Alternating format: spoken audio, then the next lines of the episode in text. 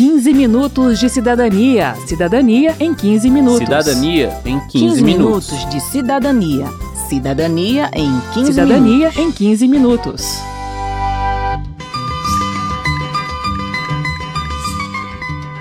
Uma lei de dezembro de 2017 alterou as regras do Fundo de Financiamento Estudantil, o FIES, e elas já começaram a valer. Por isso, o 15 Minutos de Cidadania se dedica nesta edição a apresentar essas novas normas. Eu sou Cláudio Ferreira. Eu sou Verônica Lima.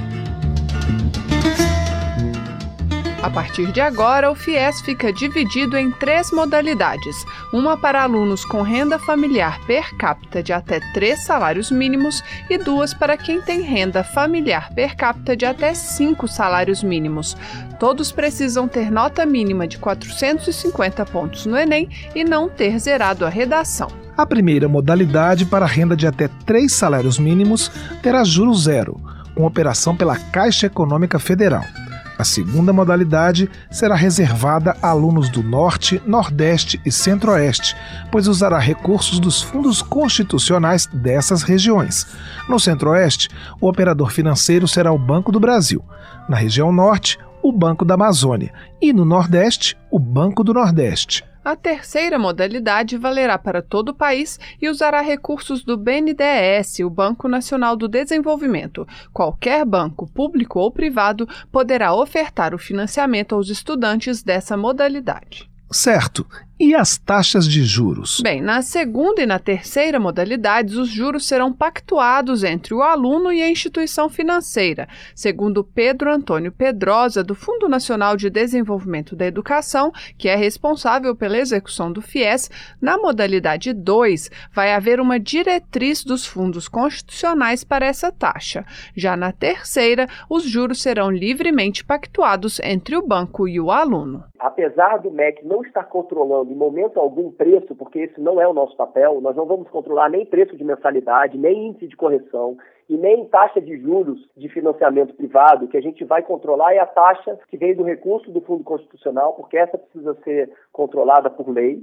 Nós vamos trazer no nosso site, ele vai poder ver quanto que é o real custo, quanto que é a taxa de juros, nós vamos dar publicidade a quanto que é a expectativa de parcela dele, a expectativa de salário, e apesar de a gente não estar controlando essas taxas, nós vamos estar acompanhando. Como os bancos poderão pegar dinheiro emprestado no BNDES para repassar aos alunos do FIES, a expectativa do Ministério da Educação, segundo Pedrosa, é de que as instituições financeiras ofereçam aos alunos melhores condições de crédito.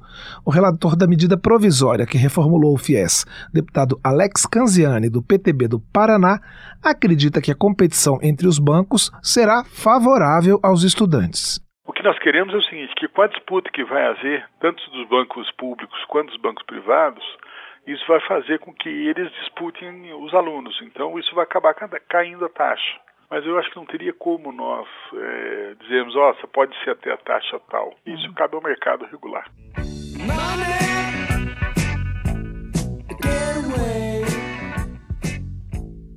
Na modalidade 3, então, o aluno terá que fazer pesquisa de mercado para saber qual banco oferece as melhores condições de financiamento via FIES. E por isso a gente relembra aqui uma dica que o 15 Minutos de Cidadania já deu em outras edições. Não compare as taxas de juros, mas o custo efetivo total da operação, ou SET.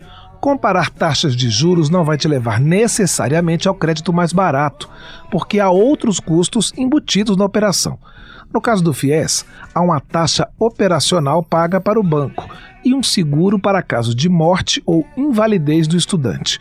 O SET considera todos esses valores e gera uma taxa que você pode comparar entre as várias instituições. Como explica o Geraldo Tardim, presidente do IBDEC no DF, Instituto Brasileiro de Estudo e Defesa das Relações de Consumo. SET é quanto um financiamento custa no ano, não é o juro mensal. Então você vai ter SET de 16%, de 21%, de 23%, de 20%, existe uma concorrência entre os bancos. Aonde o SET for menor, é onde você deve buscar o seu dinheiro. Quero saber. Quero saber.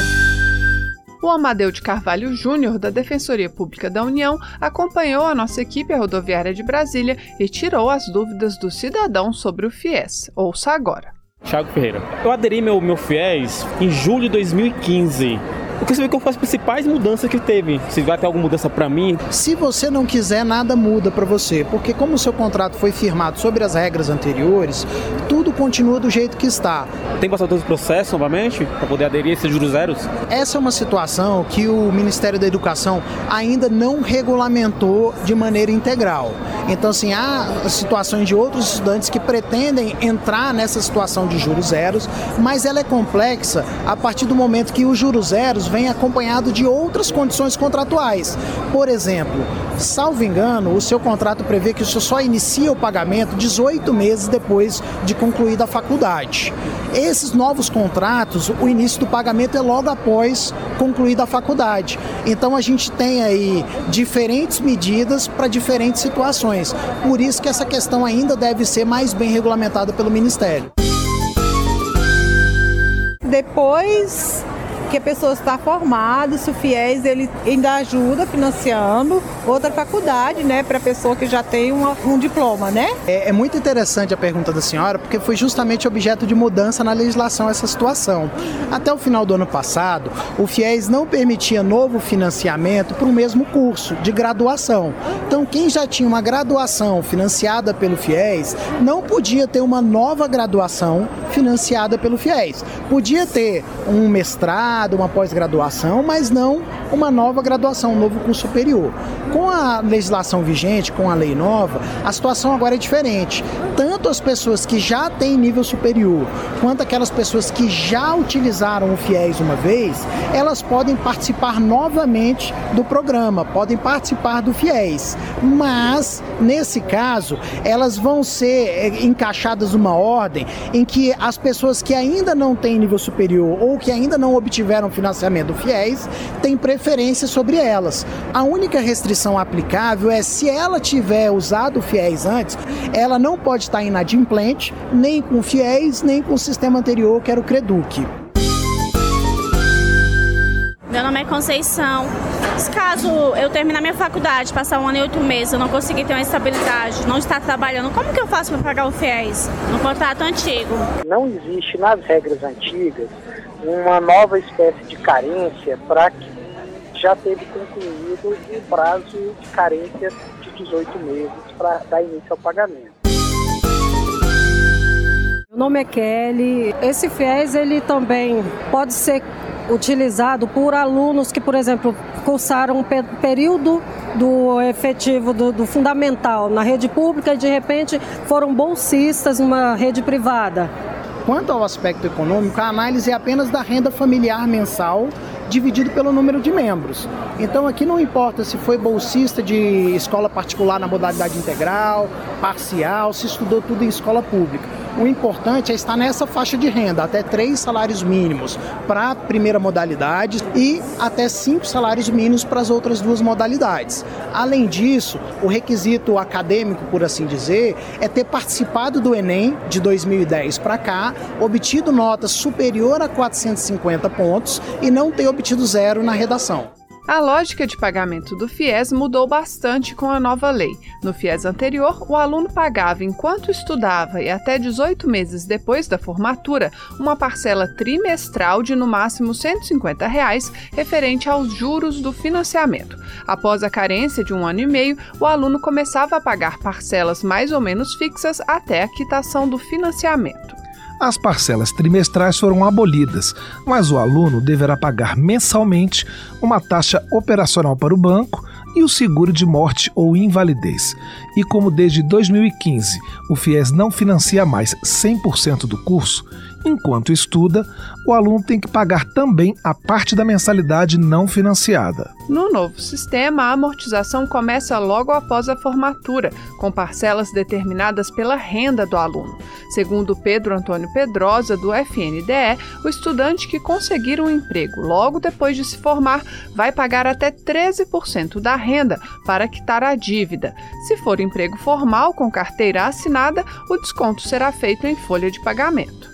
E caso o aluno não tenha renda própria, pagará uma parcela mínima a ser estipulada em função do valor que ele vinha pagando durante o curso, como explica Pedrosa. Imagina que o aluno está pagando mil reais aqui no último semestre dele. É o que, que ele paga esse mil reais? É o seguro de crédito, né? a taxa para o banco e a parte não financiada. Quando ele se formar, nós temos uma conta que diz que ele vai pagar mais ou menos 70% disso, porque já é uma realidade que a família dele e ele já estavam acostumados a pagar por quatro anos. Pedrosa explica também o porquê do fim da carência.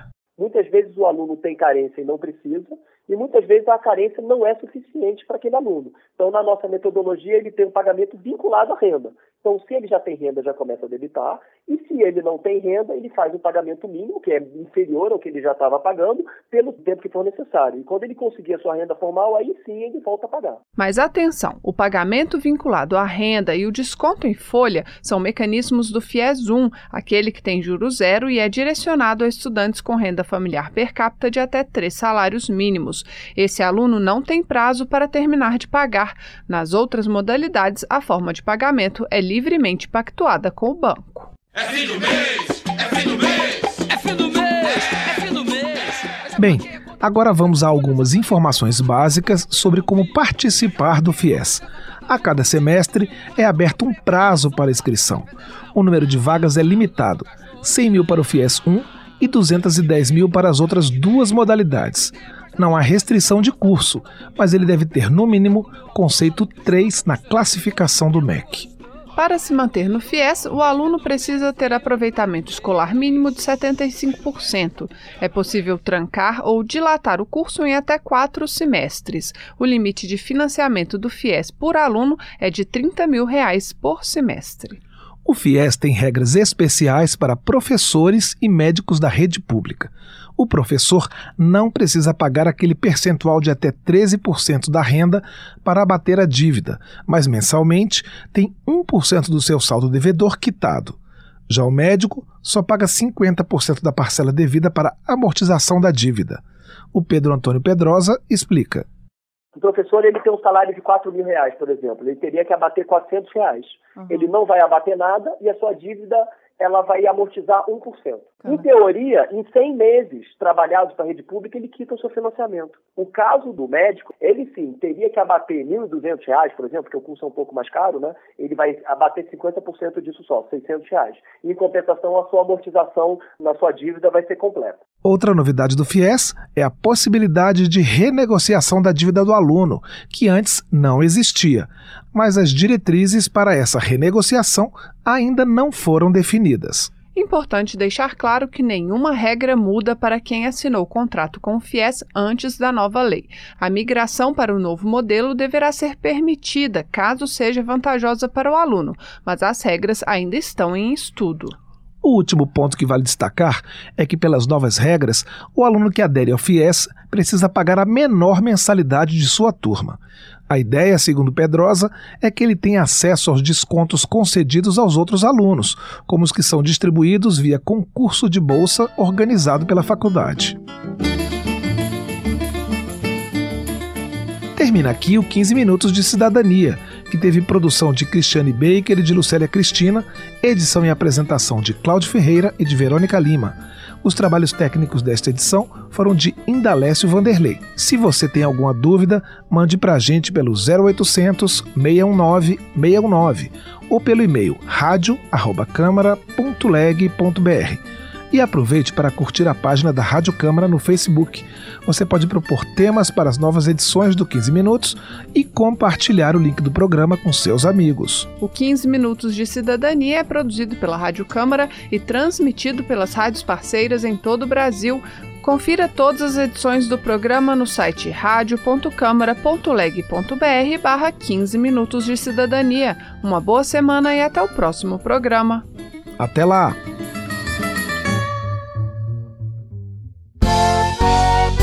15 minutos de cidadania. Cidadania em 15 minutos. Cidadania em 15, 15 minutos. minutos de cidadania. Cidadania em 15 Cidadania minutos. em 15 minutos.